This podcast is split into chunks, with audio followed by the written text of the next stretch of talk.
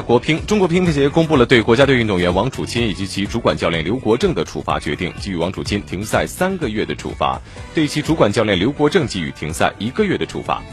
在二零一九年的奥地利乒乓球公开赛比赛中国家乒乓球队的运动员王楚钦在与队队友赵子豪的比赛中情绪失控故意扔掉了球拍也是招致了这次处罚。